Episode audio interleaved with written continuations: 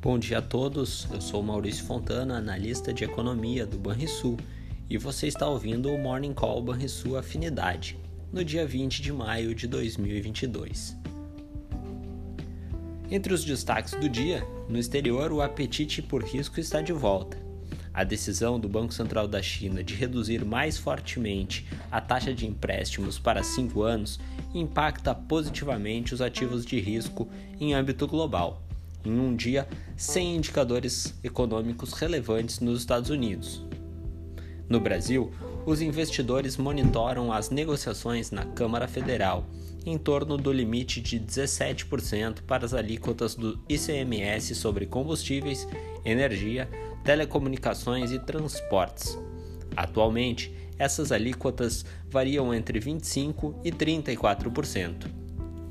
Os governadores resistem à medida por conta do impacto negativo sobre a arrecadação, de aproximadamente 70 bilhões de reais. Assim como nos Estados Unidos, por aqui não há indicadores importantes na agenda. Até o momento, no mercado financeiro, o principal índice da bolsa alemã sobe 1,8% e o índice futuro do S&P 500 nos Estados Unidos tem alta de aproximadamente 1%. Entre as commodities, o minério de ferro, primeiro vencimento, tem alta de 5,5% e o barril de petróleo do tipo Brent tem alta de 1%.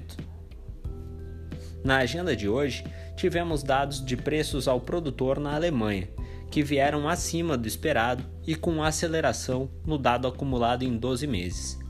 E mais tarde, teremos o índice de confiança do consumidor na zona do euro. Entre os mais recentes dados de economia, voltamos a ressaltar o IGPM, que em sua segunda prévia, divulgada ontem, para maio, apontou desaceleração do IPA industrial e passou de alta de 1,85% em abril para uma alta de 0,39% em maio, o que deve fazer com que o IGPM encerre o mês em alta de aproximadamente 0,5%. No exterior, indicadores de maio mostraram um enfraquecimento da atividade industrial nos Estados Unidos, com a atividade com o índice da atividade industrial do Fed da Filadélfia marcando apenas 2,6 pontos em maio. É a marca mais baixa desde o segundo trimestre de 2020, quando os Estados Unidos enfrentavam um severo lockdown.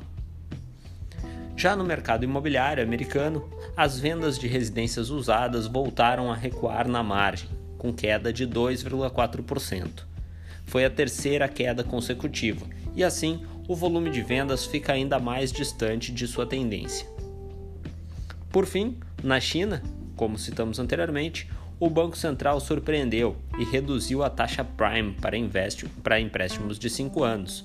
A nova taxa é de 4,45% ao ano, ante 4,60% anteriores. Os participantes do mercado esperavam uma redução de apenas 5 pontos base. Essa taxa serve como referência para os financiamentos imobiliários. A decisão do Banco Central Chinês reflete sua preocupação com a crise do setor imobiliário local, cujos negócios têm se retraído nos últimos meses.